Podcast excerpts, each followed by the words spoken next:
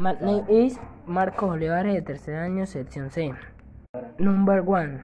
This is to work before start tension business. Father, yes, I did. This is to work with my father in law. Number two. I used to help my father in his work. Yes, I did. I used to work with my father. Number three.